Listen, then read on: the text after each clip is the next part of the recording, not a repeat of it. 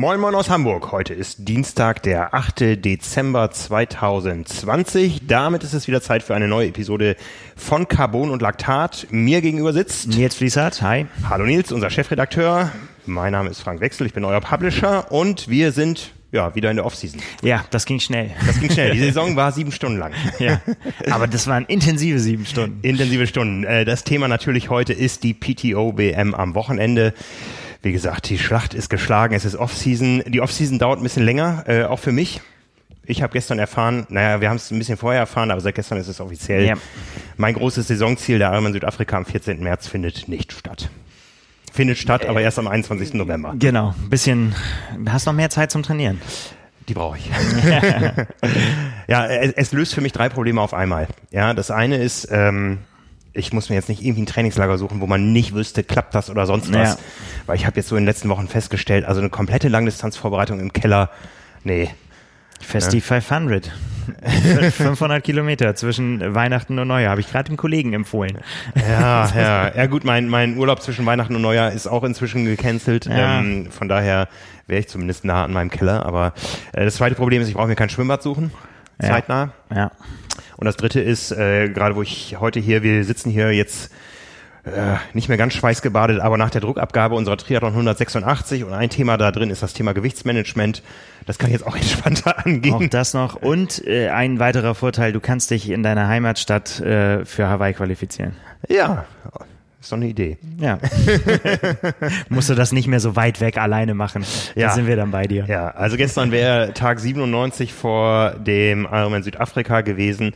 Heute sind wir, ich gucke mal gerade, ich habe ja einen Countdown hier auf dem Handy. Ähm, heute sind wir bei Tag 180 vor dem Ironman Hamburg. Also mhm. ziemlich genau ein halbes Jahr. Damit lässt sich entspannter arbeiten. Na, denn man zu. Ja. Also vor allem dieser Faktor Gewichtsmanagement im Dezember, das ist eine Erleichterung. Ach ja. Ja, ist wichtig, aber ja. ne, jeder hat sein eigenes persönliches Gewicht, wie ich wieder gelesen und gelernt habe. Ja, da, ja, das, da bin ich auch Anna, die den Artikel geschrieben hat, sehr dankbar für. So. so. Ja, ähm, aber heiß sind wir auf die nächste Saison, denn das, was wir am Wochenende erleben durften, war großer Sport. Ja. Die PTO Championship hat stattgefunden nach äh, langer Ungewissheit, kann man glaube ich so sagen, ja, in Trumpland, Florida. Ja. Ähm, hat es eine Mitteldistanz gegeben, sowohl für Age-Gruppe, da waren noch so um die 1000, habe ich gesehen, gehört irgendwo Age-Gruppe am Start, ähm, als auch dann eben für die Profis. 99 an der Zahl sind letztendlich gestartet. Das Ganze für die Profis innerhalb des Daytona Speedway. Daytona International Speedway, the World Center of Racing, ja, okay. wie wir gelernt haben, auf vielen Bildern gesehen haben. Äh, die Age-Grupper sind auch aus dem Stadion rausgefahren, ähm, eine lange gerade ins Inland vom Atlantik weg äh, und zurück. Aber ähm, wir haben uns natürlich aufs Profirennen gestürzt. Äh, das wurde live übertragen, sowohl bei der PTO, äh, gestreamt in 100 Länder. Mhm. 100 Länder hatten offensichtlich irgendwie Fernsehanstalten ähm, zugeschaltet und auch in Deutschland hat Sportschau zumindest online live berichtet. Auch ja. das war ganz, ganz, ganz lange offen. Ja, das ist erst kurz vorher entstanden. Aber so hatte man die Wahl zwischen englischem oder deutschem Kommentar. Und äh, ja, das haben wir uns natürlich angeschaut. Ja, klar. Ich meine, wir haben auch schon die ganze Woche ähm, schon ordentlich gerührt und ähm, immer wieder was gemacht darüber.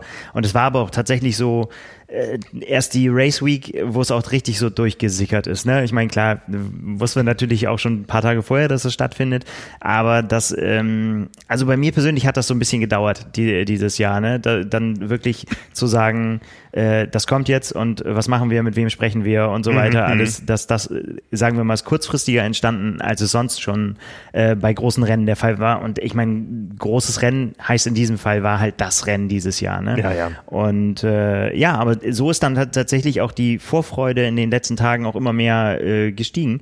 Und ich muss sagen, ich war tatsächlich so, so ein bisschen aufgeregt, so, also, ja, so, ja. sogar, weil äh, tatsächlich eben, wir haben ja, wer den Podcast letzte Woche gehört hat auch und auch die Vorberichte gelesen hat, irgendwie das Besondere war ja tatsächlich eben diese Mischung ne, der, der Athleten, ähm, die halt einfach ja, neue, neuen Zündstoff geboten hat. Ne? Mhm. Einfach, weil man nicht so richtig wusste, ne, wie sind die, die von der Kurzdistanz kommen, wie gehen die mit der längeren Distanz um und haben die, die normalerweise länger unterwegs sind, ähm, genug Speed, um denen dann Einhalt, Einhalt zu gewinnen. Jetzt wissen wir mehr. Ja, ja. Also bei mir war das, ich war ja auch richtig heiß auf dieses Rennen. Ich wollte ja sogar starten. Äh, Ich weiß nicht, äh, kennst du die Vereinbarung mit Björn Geßmann? Ja, so, so, es klang immer mal wieder an, sagen wir mal so. also als wir im Sommer noch gedacht haben, Corona ist bald vorbei und wir reisen da alle hin, äh, war der Plan, ähm, äh, Björn reist mit seinem oder seinen Athleten äh, da, da an und äh, betreut die. Wir reisen medial an und äh, man hätte ja noch starten können, wenn man schon mal da ist. Ich hätte noch Freunde in Orlando besucht und ja, dann stand ja schon länger für uns fest, hm, ist es das wert, das Risiko da jetzt hinzufliegen? Und dann kam irgendwann auch, nachdem wir uns eigentlich schon Ja. dagegen entschieden hatten, von der PTO die klare Ansage, keine Medien im Stadion. Das ist unsere Auflage, die wir von NASCAR von oben haben. Da halten wir uns auch dran und äh, ja, hat uns vor die neue Situation gestellt, dass wir mal über ein richtig großes Event, eigentlich so das erste richtig, richtig große Event seit vielen, vielen Jahren äh, berichten mussten, ohne da zu sein. Ja. Ähm, und auch die sonstige Welttriathlon-Presse war nicht vor Ort. Ja, also man war tatsächlich auf das angewiesen, was da äh, geliefert wurde. Können wir vielleicht am Ende auch noch mal kurz drauf eingehen, aber ähm, ja, war für uns eine Sondersituation und für mich war das dann schon so ein bisschen abgehakt und eigentlich wollte ich ja auch gar nicht so groß mit in der Berichterstattung beteiligt sein, weil ich viel mit Power and Pace zu tun hatte die letzten Tage und so und äh, ja, bei mir kam das dann so ein bisschen wieder. Ähm, ich habe diese Kurzserie von Andy Dreiz betreut. Äh, Andy in Amerika, der uns da äh, Ja. aus drei Stationen äh, seine Vorfreude mitgeteilt hat im YouTube-Video. Und äh, dann habe ich letzte Woche diese Zielseite zusammengebaut und habe gesehen, boah, was haben wir schon an Content überhaupt gemacht äh, und was was entsteht da noch? Also das war ja, ich glaube, wir können sagen, es war einer Meisterschaft würdig, was zumindest an Content Output da war. Ne? Also ich wäre tatsächlich auch so sehr gerne mit der Kamera da gewesen Ja. und hätte, also ich meine, da musste ich ja wirklich nur einmal im Kreis drehen und draufhalten und hast ein gutes Bild. Ja, ja. Ähm, also das ist, die, die Kulisse war also so für Fotos und so war schon echt spektakulär. Ja, ja. Ja. Ich, ich habe einmal vor dieser Tribüne gestanden. Ja, das ist wirklich unglaublich. Ja, also ähm, ich war da vor ein paar Jahren als Tourist mit meiner Familie. Wir haben da den Klassiker-Ausflug gemacht mit der Bimmelbahn einmal äh, durch die Steilkurven Ja. gefahren und ähm, äh, Boxengasse und äh, Pressezentrum, also also Interview. Pressekonferenzraum, äh, alles mal angeschaut, ein kleines Museum gibt's da und einfach mal da, so diesen Spirit geatmet. Also das ist ja, ist ja schon eine geschichtsträchtige Stätte da, ja. Ich äh, habe am Wochenende irgendwie gehört, 30 Tote gab es da schon in Rennen. Ja, äh, viele tote Fische wahrscheinlich auch. Ich habe es auch gesehen, das äh, war irgendwo mal eine Einblendung im PTO-Stream, dass äh, das Stadion für ganz viele verschiedene Sportarten genutzt wird, unter anderem Sportfishing. Ja, aber Sportfishing heißt ja in den USA immer Catch and Release. Ach so, okay. Das ist immer äh, und tschüss. ja, ne, also Denke ich mir. Ob es immer so ist, weiß ich nicht, aber ich denke Ja. schon. Es wird gemunkelt, dass es Alligatoren gibt. Nein, es gab viele Karpfen. Es wäre dein Es, es wäre richtig gut gewesen. Also Ja. Meine große zweite Leidenschaft oder eine meiner großen Leidenschaften ist das Karpfenangeln. Und äh, als Laura Philipp den Karpfen gepostet hat und gesagt hat, "Ih, Residence, so, ähm, da habe ich gedacht so, ja, stark. so, gut. Ja. Ja, also Triathlon auf engstem Raum, das gibt's eigentlich sonst nur auf ganz kurzen Distanzen irgendwo bei, ich meine, wir kennen es hier aus Hamburg, die, die Strecken sind ja, die, die Runden sind nicht wesentlich länger. Äh, bei IT-Uhr Kurzdistanzen, die dann aber noch eine Stunde vorbei sind oder so. Und da war das wirklich, war das wirklich mal über eine Mitteldistanz. Ja. Eine fast Mitteldistanz. Fast, ja. ne? Also Distanzen zwei Kilometer schwimmen, ähm, also ein bisschen länger als auf der klassischen Mitteldistanz. 80 Rad und 18 Laufen sind in der Summe genau 100 Kilometer. Auf den Punkt. Auf den Punkt zwei Stunden, äh, nein, zwei Runden schwimmen, äh, 20 Runden Radfahren und äh, vier Runden laufen. Genau. Ne? Also 20 Runden Radfahren. Ich habe mal ein Rennen gemacht, das waren acht Runden auf der Mitteldistanz. Acht, acht mal zehn Kilometer, das ging mal fünf Kilometer auf und ab in Sieben Türme, oder? Sieben Türme Triathlon, Ja. genau, in, in, äh, in Lübeck. Ähm, also ja, ähm, ist, äh, kann auch Spaß machen. man weiß, was man bekommt. Sagen wir mal so. Man kann runterzählen. Ne? Ja. Da sind wir wieder bei dem berühmten, äh, bei der Intervall als Staffelung. Ne? Noch so und so oft. Jetzt haben wir die Hälfte geschafft und noch einen und dann noch zwei und dann geht's fast schon nicht mehr und so. Ja. Ja. Ja, so ähnlich ist das da vielleicht auch. Wobei 20 natürlich echt unübersichtlich ist. Also da braucht man Hilfe. Also ich bräuchte da Hilfe. Ja. Ja. Ja, und dann war es plötzlich soweit. Es war Sonntag 16 Uhr. Äh, ein typisch amerikanischer Start, natürlich mit Hymne und einem Tagsüberfeuerwerk. Das sollte, Ja. glaube ich, nur Bumm machen, also sehen konnte man nicht viel. Ja, Außer, so ein bisschen. Streifen da am Himmel, das ist immer so. Ich habe ja die ganze Zeit immer noch mit dem Flyover gerechnet. Natürlich. Das ist wie beim, beim Football dann nach oben die, die, die Düsenjets geflogen kommen.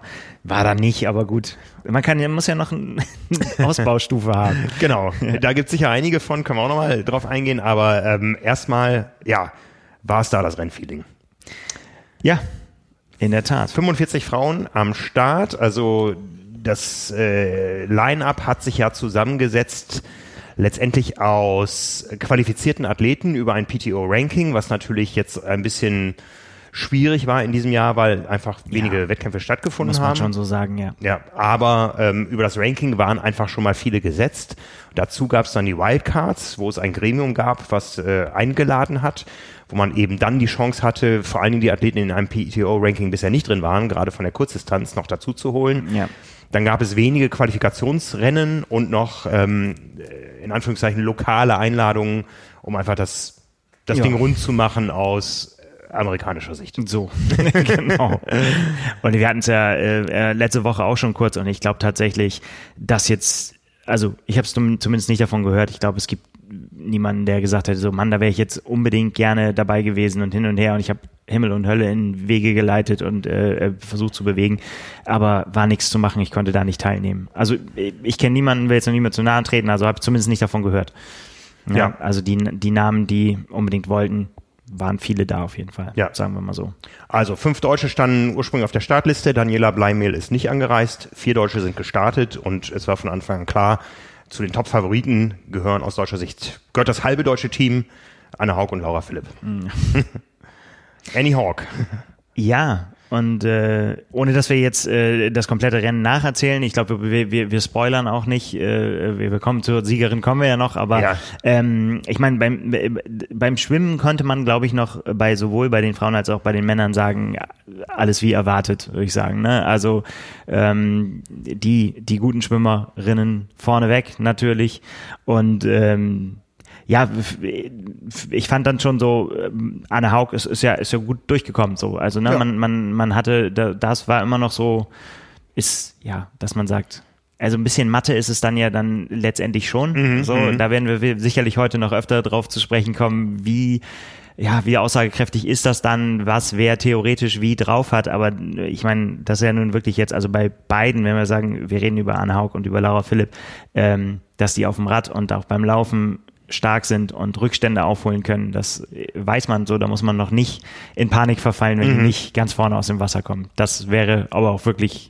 äh, eine große Überraschung gewesen. Ja, ne? ja. ja. Ja, also auf jeden Fall, Anne Haug hat richtig schwimmen gelernt, muss man sagen, wenn man das vergleicht zu den Zeiten, wo sie es gebraucht hätte. Naja, was heißt gelernt, ne? Im Vergleich zur Kurzdistanz. Ne? Ja. Also äh, bei der Kurzdistanz gehörte sie natürlich nicht zu den Topschwimmern, aber da äh, nicht zu den Topschwimmern zu gehören, bedeutet natürlich auf den anderen Distanzen sehr gut konkurrenzfähig. Ja, ne? Also d- das ist äh, ja, also, Also, es ist ja oh- nicht so, dass sie nicht schwimmen konnte. So. Äh, äh, äh, jein, aber ähm, ich meine, sie ist als als die Nichtschwimmerin in der in der ITU Kurzdistanz-Elite ist sie Vize-Weltmeisterin geworden. Das Ja. spricht für ihre überragende Stärke schon damals auf Ja. Kurzdistanzzeiten äh, für die anderen Disziplinen. Und hat sie ja wirklich hart gearbeitet mit mit Hannes Wittense als Schwimmtrainer, der der heute die Nationalmannschaft betreut. Ähm, also da hat sie wirklich hart gearbeitet und das haben wir jetzt auf Hawaii spätestens gesehen. Ja, ne, das, das sie hatte auf Hawaii weniger Rückstand auf die Spitze als Kurzdistanzzeiten auf die Spitze. Ja, Ja, also ja, kann man fast sagen. Ne? Gut, eine Lucy Charles ist natürlich dann nochmal vor der Spitze, wenn man, wenn man da die Dimension zurechtrücken will. Ne? die Aber war natürlich auch nicht da. Ne? nee, ähm, aber jetzt, ähm, wie gesagt, Schwimmen ähm, auf jeden Fall deutlich, deutlich verbessert. Ja, was, äh, was ich dann nach dem Schwimmen tatsächlich äh, mir durch den Kopf gegangen ist, muss Hamburg eigentlich jetzt den Titel längste Wechselzone der Welt abgeben? Das war ja unfassbar lang, wie lang die laufen mussten da über den, über den roten Teppich. Ich habe dann so bei den Luftbildern gedacht, hä? Wenn die da aussteigen und dann ganz da hinten rum müssen, Ja, ja. Also das war, war richtig weit. Ja, ja, wobei, wobei äh, zwei Runden Schwimmen heißt ja, ähm, es war ja ein langes Rechteck, 500 Meter pro Grade, das konnte man so ungefähr sehen. Ähm, Komm nicht ganz hin, meinst du? nicht ganz hin, da ist Hamburg doch noch, doch noch länger. Ne? Ja, gut. Ja. Ähm, also Schwimmen, wie erwartet, Kurzdistanz vorne erstmal. Ja, und, ähm, und, und dann ging es ab. Also Ja. ich meine, ich, da, ich, tatsächlich fand ich auch so, ich meine, dann war ja wirklich dann die Frage, ähm, wie sieht das dann aus und wie gliedert sich das Rennen dann auf so einem Rundkurs? Ja. Und ähm, wie läuft das mit den, äh, mit den 20 Meter Abstand und so weiter? Das lief, glaube ich, bei den Frauen gut. Bei den Männern nachher werden wir sicherlich drüber sprechen, nicht ganz so gut. Mhm. Ähm, aber es hat sich dann ja schon relativ schnell ähm, sortiert, sage ich mal, dahingehend, dass, dass ähm, äh, äh, Paula Findlay und äh, Lisa Norden vor allen Dingen dann äh, relativ zügig ja nach vorne gegangen sind und dann auch da das Tempo gemacht haben. Und dann war ich erst so ein bisschen überrascht, wie groß dann der Abstand dann doch geworden ist zu den den äh, Verfolgerinnen, also sprich so Hauk und Philipp, dann es hat sich ja schon so ein bisschen verfestigt dann, ähm, ohne dass es dann mehr geworden ist, ne? Also also oder, ah, irgendwann nicht mehr nicht mehr groß mehr geworden ist. Ähm, aber auch da wieder, ne, wenn man wenn man äh, rechnen kann und das fand ich habe zum Beispiel, ich habe Sportschau geguckt, ähm, da war dann Philipp Zeib irgendwann mal zugeschaltet äh, per Telefon, der ähm, auch so, sofort gesagt hat, so ja, ähm, Anna Haug läuft das locker zu, also mhm. ohne irgendwie, das da also gar kein, gar keine Schwierigkeiten. Mhm. Ähm, ja, also von daher war war das ähm, war das interessant zu sehen. Ich fand ähm, auch dann wieder äh, äh, ja einfach auch spannend, das mit anzugucken. Ähm, ja, wie, wie unterschiedlich auch die, äh, die Frauen auf dem Rad sitzen und Absolut. ähm, mhm. wie, wie, ja, wie, wie, wie die Positionen sind und äh, das Material und so weiter. Ähm, also auch da spannend zu sehen, ähm, also gerade was das Material angeht, auch so, ne, viele mit in Anführungsstrichen nicht aktuellen Rädern gefahren auch und so, ne? Also weil da kannst du mal die Unterschiede sehen, ne? Mhm. Zu, so Frauen und Männern. Also da bei den Frauen habe ich das neue Scott nicht gesehen. Ne? Da äh, fährt halt noch das alte Plasma, wenn das noch gut ist. Da das gibt's, da von Lisa Nordin. Ja, mhm. da gibt's, da gibt's kein neues. Also ich weiß nicht, wie da die, wie da die Sponsorenverbindungen äh, sind, aber das ist mir aufgefallen, dass ich gedacht habe, so, ah, okay, die anderen haben es schon. Wo, wobei sie ja, das, das konnte man ja absehen, dass sie eine der stärksten Radfahrerinnen sein würde da. Die ist neulich noch die, die äh, UCI ja. Weltmeisterschaft gefahren im Einzelzeitfahren. Ja, das war cool. Die, äh, das war, das war richtig gut. Und, ähm, und äh, Paula Find äh, Findlay hat sich das ähm, schön eingerichtet auf Position 2, ne? Und hat gesagt mhm. so, ja, dann gucken wir mal, ja. wie, äh, wie das weiterläuft. Und dann äh, weiß ich natürlich nicht, wie, äh, wie da die Infos unter den Athleten sind, ob da der Flurfunk wie funktioniert, aber das war auch noch eine Info, die äh, Philipp Seib dann gegeben hatte, der gesagt hat, so ja, die wird wahrscheinlich gleich aussteigen, ne? Die ist verletzt. Mhm. So, ne? Also Fahrradfahren geht, aber laufen würde mich wundern, wenn sie das Rennen zu Ende macht. Das war erstmal so, okay. Mhm. Ähm, äh, war jetzt nicht zu uns durchgedrungen vorher, so, also von daher, ähm, das ging ja einigen so letztendlich, wenn wir, mhm. wenn wir nachher mal nochmal den großen Rundumschlag machen, ähm, wer so alles nicht dann ins Ziel gekommen ist. Ähm, aber ja, das bedeutet natürlich dann Wechsel. War Paula Findlay genau da, wo sie hin wollte dann, ne? Ja. An der, an der Spitze. Ja, ja.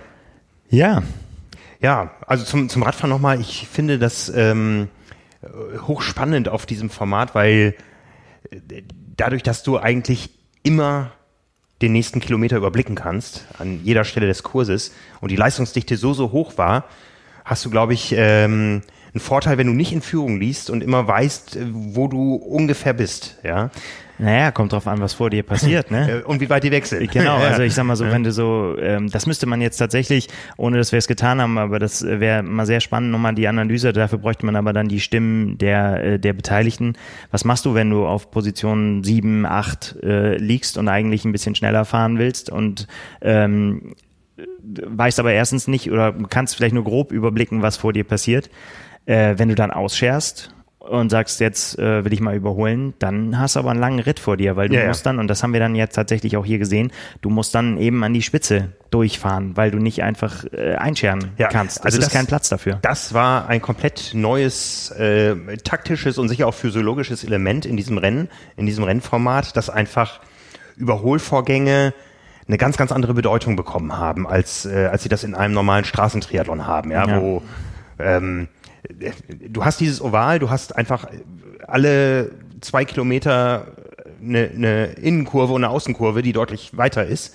Ja, und ähm, wo, wo der Weg weiter ist und du musst diesen Überholvorgang, und das ist einfach auf diesem Kurs viel, viel besser kontrollierbar, innerhalb einer gewissen Zeit abgeschlossen haben, was ja auch Anne Haug dann wohl zum Verhängnis geworden ist. Ja, also Genau, also genau wissen wir es noch nicht. Äh, also zur Zeitpunkt noch nicht, äh, ja. der, Ja. der Aufnahme, ich habe heute noch mal mit ihrem äh, Manager telefoniert und er hat gesagt, er weiß es auch noch nicht. Ähm, äh, es ist also sein Stand gewesen, ist also äh, das müssen wir jetzt nochmal mit Anne nochmal klären, aber auch, dass sie noch in der Zeit, in der sie sogar im Penalty-Zelt stand, ihr nicht äh, klar kommuniziert wurde, was sie überhaupt gemacht hat.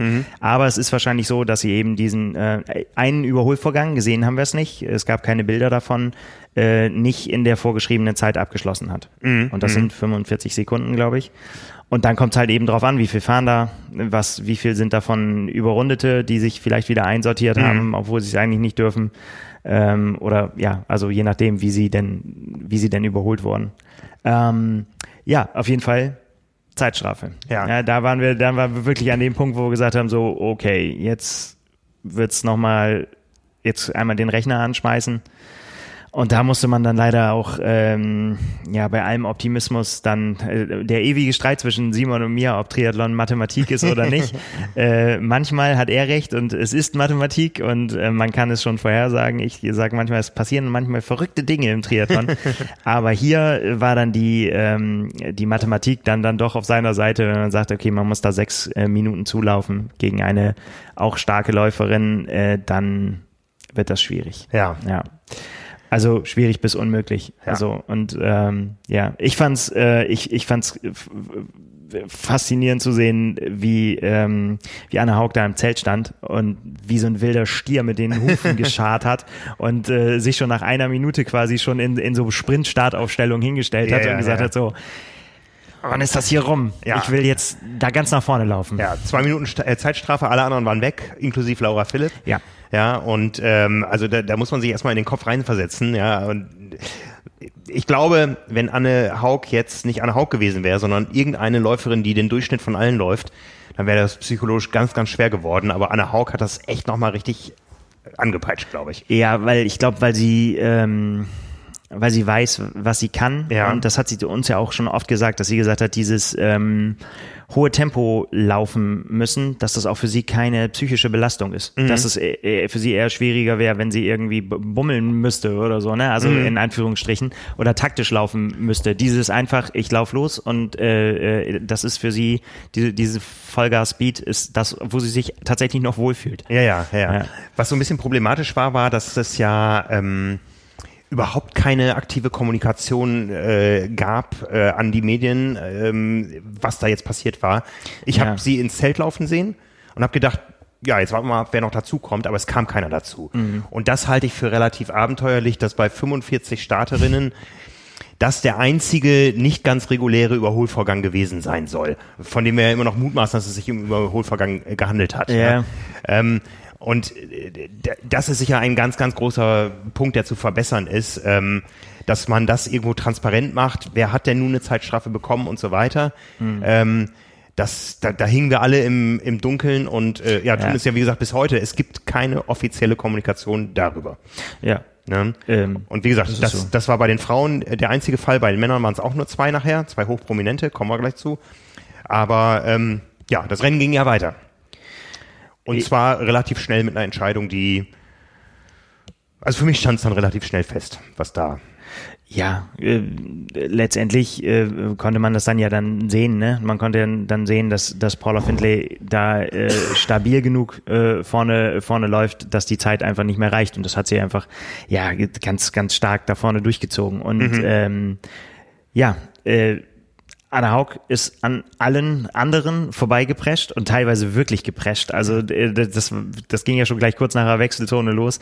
Und dann war es einfach auch, finde ich, es ist einfach auch eine echt eine Augenweide da zuzugucken. Ja, ne? Das ja, ist ja. wirklich diese absolut synchrone Bewegung. Da schlackert nix hin und her oder ist irgendwie mal so oder irgendwie komisch Bein nachgezogen oder irgendwas, was man bei anderen sehr schnellen Läufern und Läuferinnen ja trotzdem beobachten kann. Ne? Also diese so, dass das so ein bisschen, ja, komisch aussieht teilweise, ne, wo man sich fragt, wie das so schnell sein kann. Das fragt man sich bei ihr natürlich nicht, weil da, da, das siehst du, das ist ganz, das ist einfach cool. Das ist so, du guckst dir das an und denkst so, ja, so kann Laufen aussehen. Ja, ja. Und ähm, man hat so ein bisschen an ihrem Gesicht auch gesehen, dass da, da war natürlich ordentlich, ordentlich Wut im Bauch. Ja. Ähm, ja. Und ähm, die, da auch, auch wie sie an Laura Philipp letztendlich, das, da war ja auch äh, keine Sekunde, also gut äh, für, also ich glaube tatsächlich gut für Laura Philipp, dass sie da ke- keinen Harakiri-Move versucht hat, sondern äh, gesagt hat, ja, ich äh, guck mal, dass ich nach hinten abgesichert bleib und ähm, ja, nicht noch von Holly Lawrence eingeholt werde, die, die, die ja auch äh, schlagkräftig ist. Und ja, so ist es dann letztendlich zum Podium gekommen. Paula Findlay vor Anne Haug vor Laura Philipp. Ja.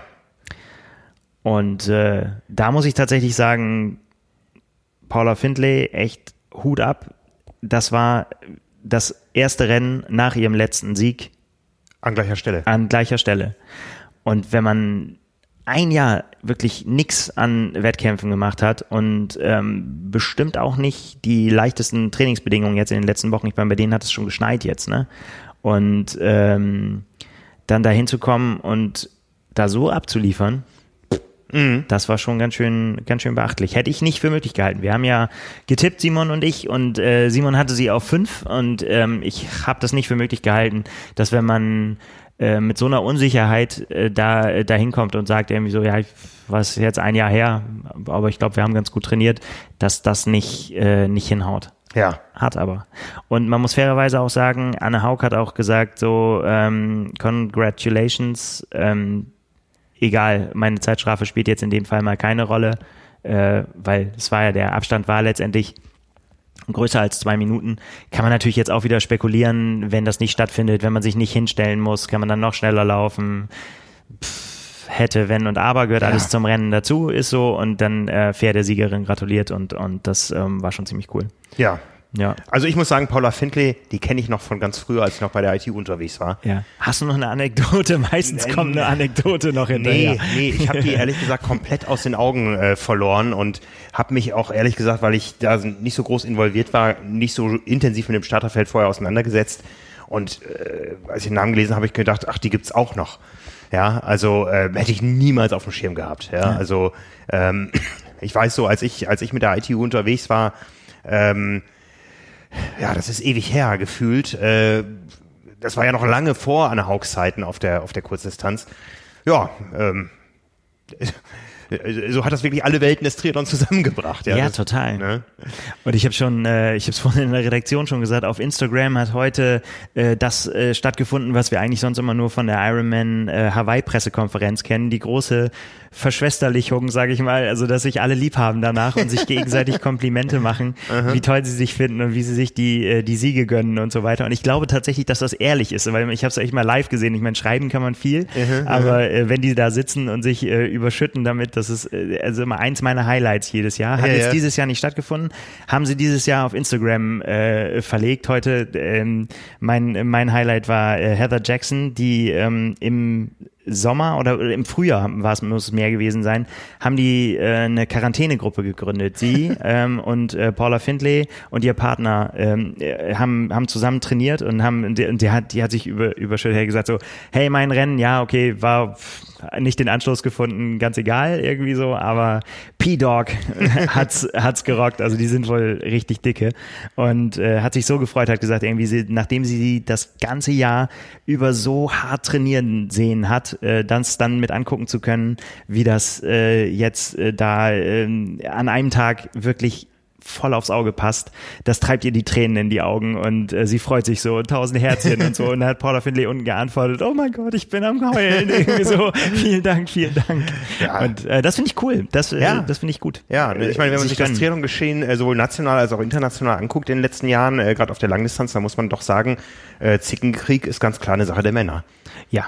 Das, ja, das, ja, total. Ja. Ich meine, keine Ahnung, ich weiß nicht, ob es das da auch gibt. Also ein bisschen was haben wir davon auch schon immer mal gesehen. Ich erinnere mich da an eine kleine Affäre, als Daniela Rief in Rot sich äh, Oh ja, ja, ja, eingeschwommen oh, oh, hat, oh. obwohl sie sich nicht da hätte einschwimmen dürfen und von da aus, glaube ich, wenn ich mich richtig erinnere, nicht in diesen Kanal gegangen ist, sondern direkt ja, zum Start. Sie war auch nicht in Lederhosen beim Erdinger Abend Ja, so, da ne? hat sie, und, äh, äh, hat sie eine Verwarnung für bekommen, aber auch ein bisschen Beef im, äh, im Internet. ja, ja, ja, ja, ja, ja. Also da gab's schon so ein bisschen, äh, gibt's das dann auch schon, doch.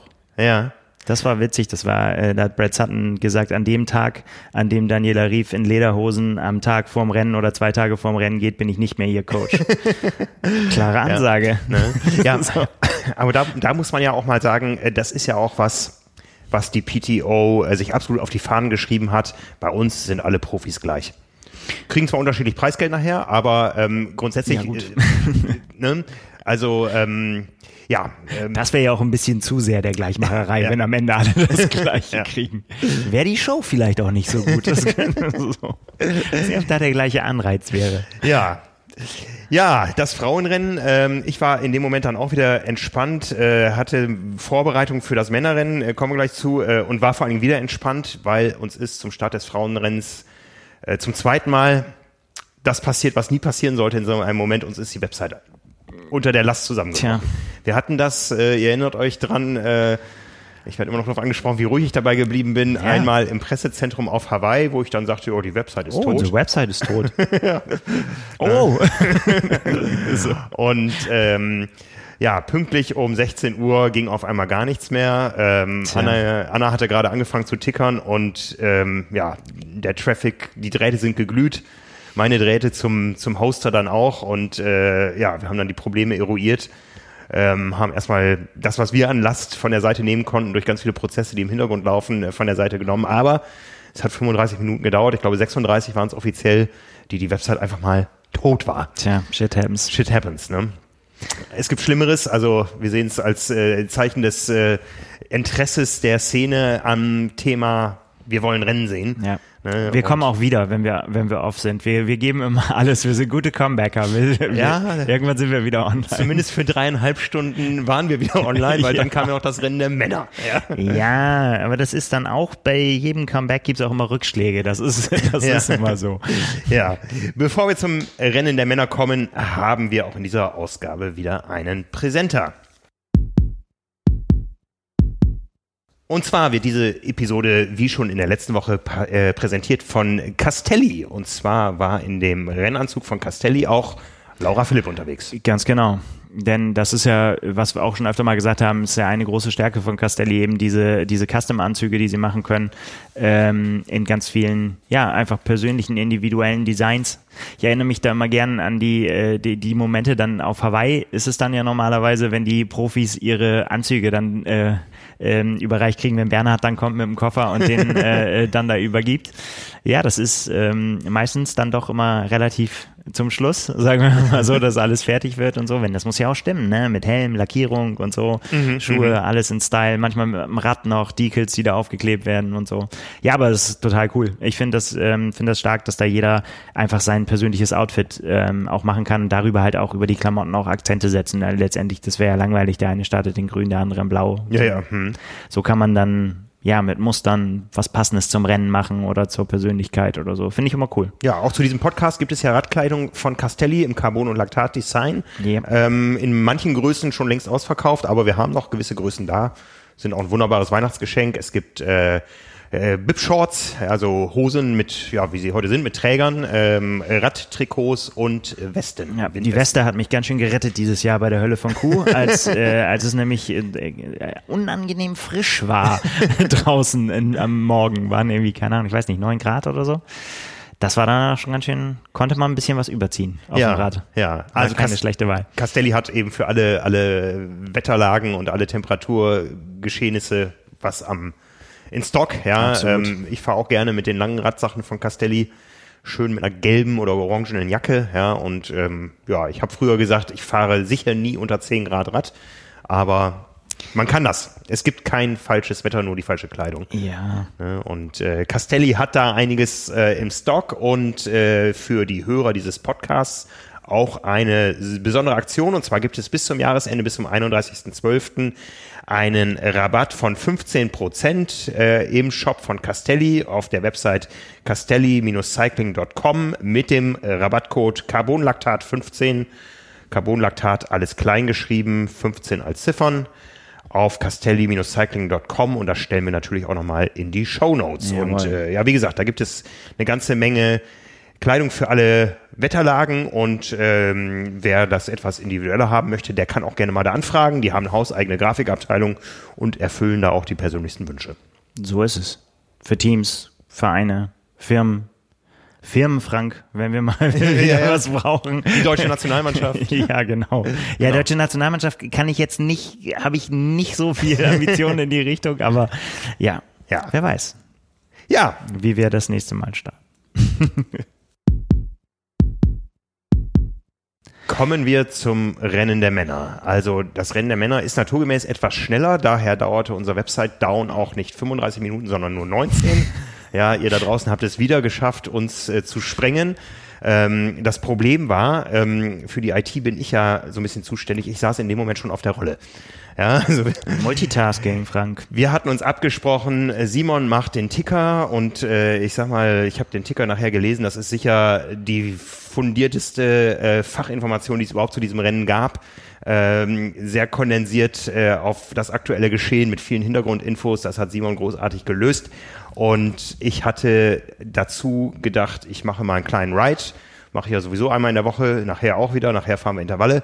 Ähm, aber ich setze mich auf die Rolle und wir plaudern so ein bisschen darüber. Da war da nicht ganz so viel los. Es waren halt äh, internationale, nationale Live-Sendungen, unser Ticker und ähm, ja, wir hatten trotzdem unseren Spaß. Nach Multiscreen. drei Stunden 15 oder so war das Leiden zu Ende mit zwei Stück Stollen und äh, einer Flasche Wasser. Tja. Ja, hatte ich meinen Spaß, äh, nach, nachdem der Server wieder lief. Ja, manchmal muss man es auch. Ich äh, habe eine Geschichte von einem Fotograf gehört, der hat einen Ultraradfahrer äh, begleitet beim Race Around Ireland. Ähm, und der Typ war ähm, Hubschrauber und Flugzeugverkäufer aus Monaco. Okay. Und langweilig noch nebenher. Deswegen ähm, ist er dann da Rad gefahren und so Race Around Ireland, das dauert dann schon ein paar Tage, bis man darum gefahren ist, am Stück halt, ne? Das ist klar. Und ähm, der hat gesagt, der hat original ungelogen auf dem Rad Hubschrauber verkauft. Der hat einfach, ich weiß, ich weiß nicht, was so ein Hubschrauber kostet, aber ich sag mal, so ganz günstig sind die nicht. Aber der hat da richtig Business gemacht und hat das Rennen noch gewonnen dabei, weil alle anderen aufgegeben haben. Alle anderen waren irgendwann müde und der hat, äh, war voll on fire beim, äh, beim ähm, Fahrradfahren und Flugzeuge verkaufen. So ist es nämlich. Ja. Also, kannst du so eine Website dann doch wohl mal nebenher mal bedienen? Das geht ja wohl. Ja, wir haben zum Glück einen Host, der auch am Wochenende und rund um die Uhr erreichbar ist und äh, uns da sehr schnell unterstützt hat. Aber es dauert dann einfach nochmal ein paar Minuten, bis die Prozesse wieder laufen. Und irgendwann äh, wurde Simon wieder von der Leine gelassen und hat da alles gegeben. Ich habe auch alles gegeben. Ich äh, bin mal ein freies Protokoll gefahren, ähm, bin nachher verzweifelt an den Steigungen in Watopia. Die kannte ich so gar nicht, weil ich sonst immer nach festen Programmen fahre und äh, ja, ähm, konnte das dann also, konnte ein bisschen mitleiden äh, unter dieser ganz besonderen Belastung dieses ganz besonderen Rennens. Aber fangen wir wieder vorne an. Es wurde wieder geschwommen. Das war übrigens für mich so ein bisschen ernüchternd. Ich hatte ja auch ähm, äh, eine richtige Show erwartet. Ähm, nach allem, was angekündigt war von der PTO dieser Schwimmstart, der war so ein bisschen Feldwald-Wiesentriathlon. Mit Schummeln sogar so ein bisschen habe ich gesehen. Mit- mit Schummeln, das- ist auch immer, wenn wenn wenn sich äh, Ziellinien auf ein, äh, Startlinien auf einmal so ganz langsam nach vorne bewegen, obwohl der Schuss noch nicht gefallen ist. Also bei den Frauen war es zumindest. so. Mir hat ja mal der, der, der, der damalige Ironman Deutschland-Chef gesagt, dass ich äh, schuld bin an der Einführung des Rolling Starts in Deutschland, weil ich mal mit der Kamera dokumentiert habe, wie sich das Startfeld vor dem 73 Kraichgau Alter Schwede, da war ich dabei. Ey. auf wundersame Weise ähm, verschiebt und aus 1,9 Kilometern auf einmal nur noch 1,85 oder 1,8 oder 1,7 irgendwas Hohes wird, bis dann die Kanone endlich knallt.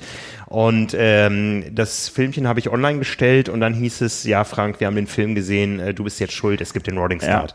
Ich hatte da massives Problem. Ich habe mich nämlich am Rand aufgestellt von dem See und dann sind so kleine Buchten, wo immer mal ein Angler wahrscheinlich sitzt und äh, im, im Gebüsch. Ich habe gesagt, weil ich, ich wollte den von der Seite fotografieren, den Start und bin dann so so, so einer kleinen Ecke und habe gesagt, oh, hier ist gut. Dann bin ich genau auf Starthöhe.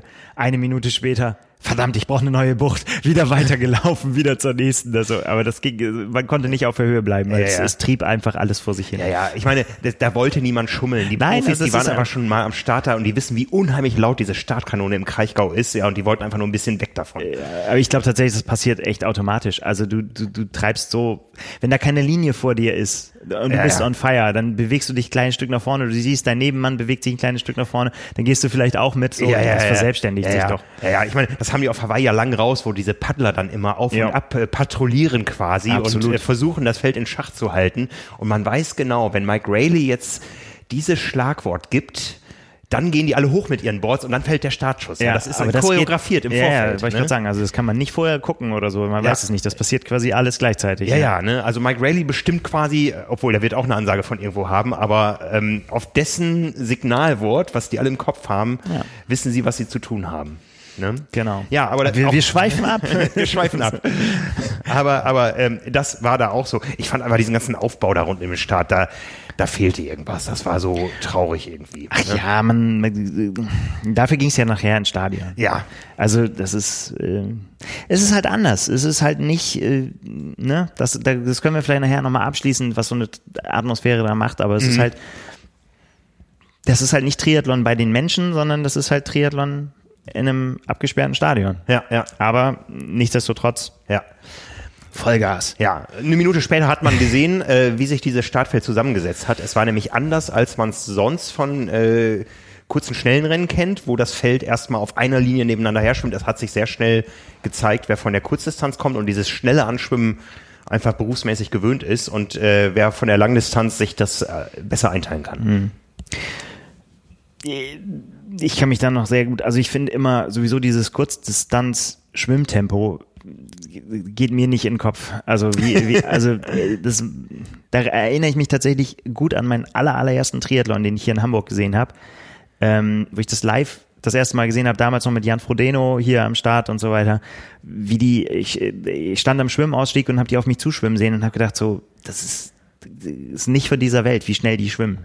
Also ich finde, ich bin auch heute immer noch sehr fasziniert davon, was da für Geschwindigkeiten geschwommen werden. Ja, ja. Das ist tatsächlich spektakulär. Ja, also das ist, glaube ich, ähm, eine der brutalsten Triathlon-Situationen, die man sich vorstellen kann. Ein Kurzstrecken-Schwimmstart, wo es wirklich um Positionen geht, die von da an Auswirkungen aufs gesamte Rennen haben. Ja, klar. Ja, das da, ist da ja noch viel mehr.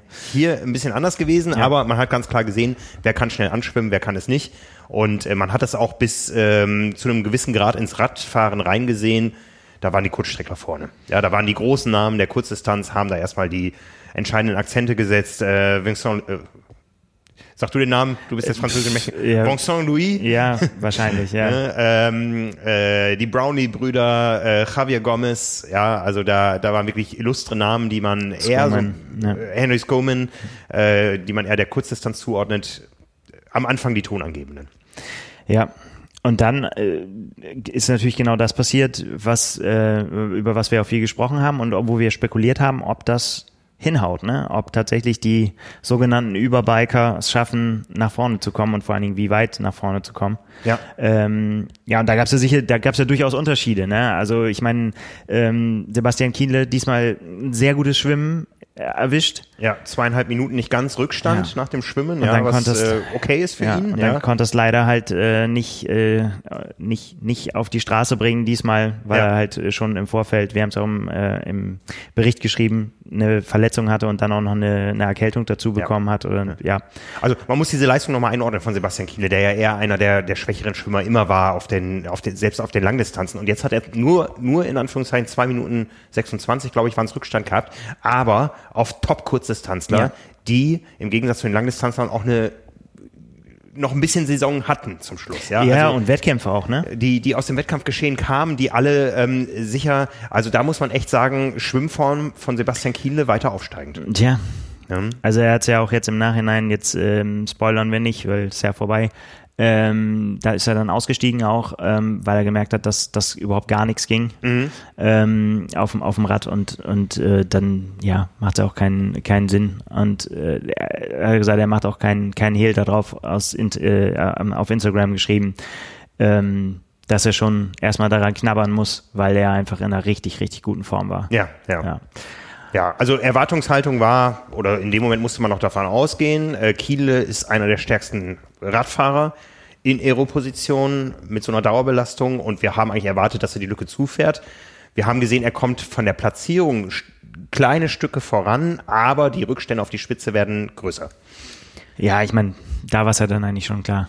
Dass da, dass Ja. da was nicht stimmt. Ne? Ja. Ja, und ähm, auf der anderen Seite haben ähm, soll andere Leute auch richtig gute Akzente gesetzt. Ne? Flo Angert zum Beispiel, Auf der, Fall. der auf einmal sich vorne gezeigt hat. Ja. Und ähm, ja, einfach, das bedeutet dann hier natürlich auch überholen. Wir haben es vorhin schon gesagt, bedeutet an die Spitze fahren. Ne? Ja. Also nicht mal irgendwie mal irgendwo reinschnuppern oder so, sondern eben wie ganz nach vorne. Und das hat er sich dann durchaus zugetraut. Fand ich, fand ich richtig cool.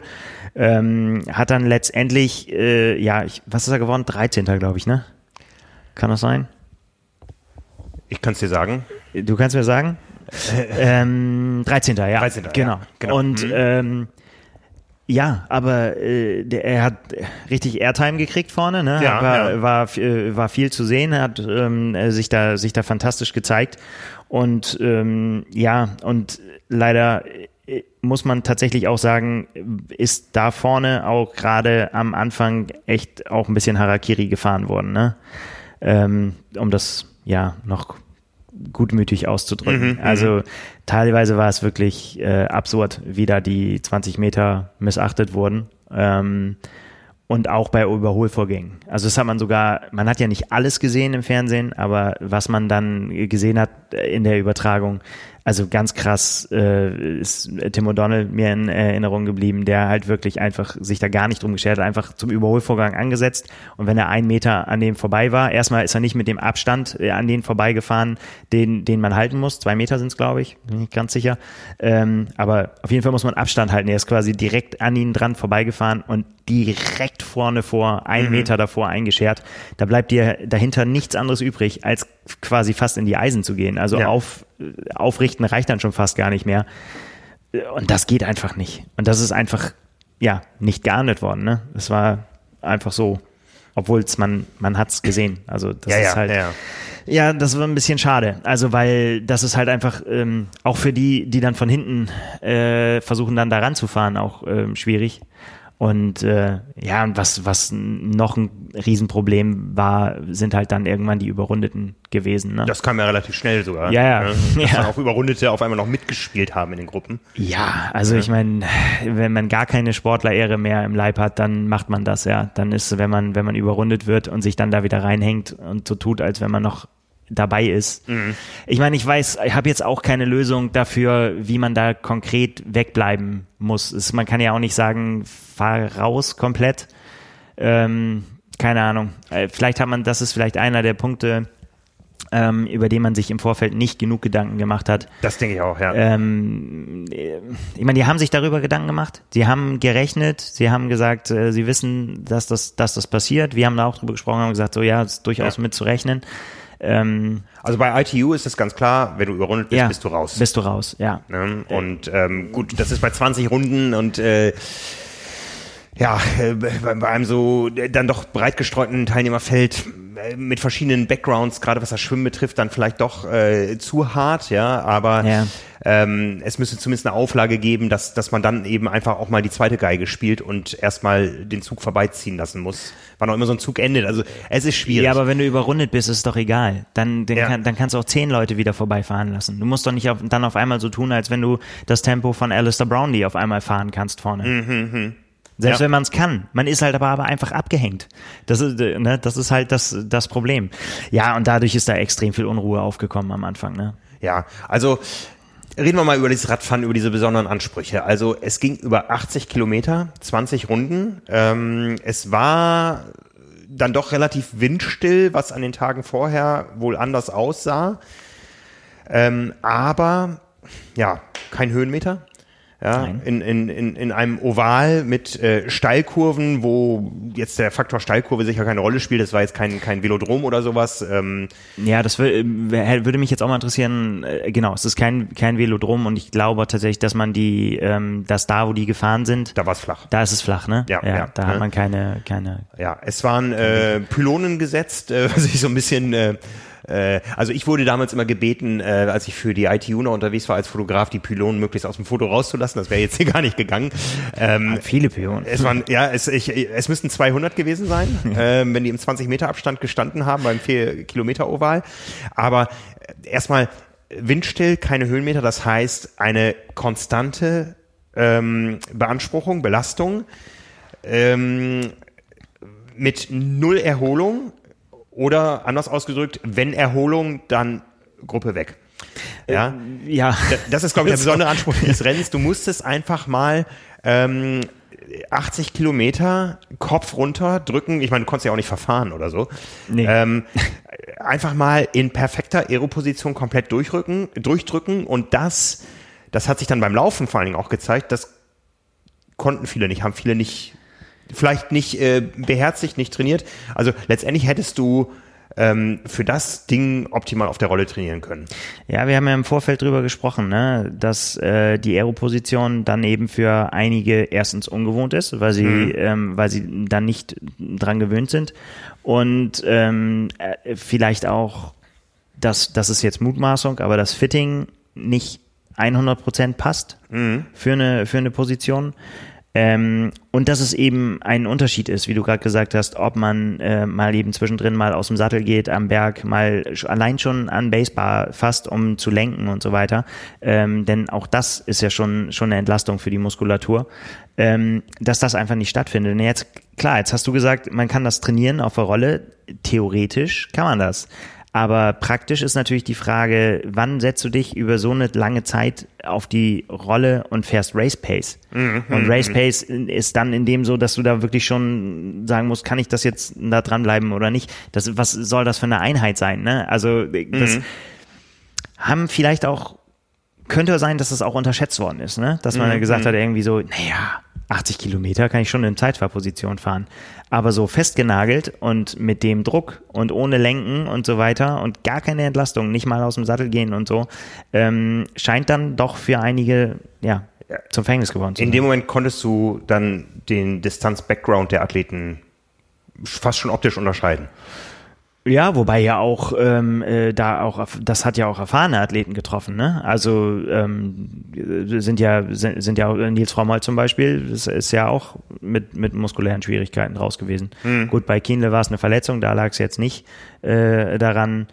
Ähm, Andi Böcherer ist auch raus, aber wahrscheinlich, also er hat gesagt, da war die Herzfrequenz ist so hochgegangen schon, nach, dass, dass da und die Werte nicht erreichbar waren, die er, die er eigentlich hätte bringen müssen ähm, dass da vielleicht auch ein Infekt eine Rolle gespielt hat oder so. Aber es hat äh, tatsächlich, ja, es hat einige getroffen. Und dann, klar, die Leute mit, äh, wo du gesagt hast, wo der, wo der Background ist.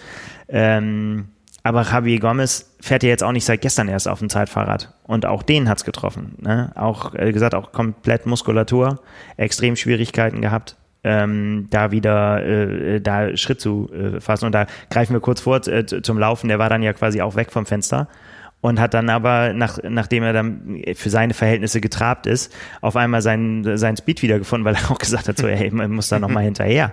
Nämlich, ich meine, und da lohnt natürlich auch so ein, so ein, so ein Blick mal rüber. Ich habe hier so ein Sheet liegen, ähm, wo das Geld nochmal draufsteht. Ja. Und wir haben vorhin gesagt, ähm, Florian Angert auf Platz 13 bedeutet halt immer noch 11.000 Dollar.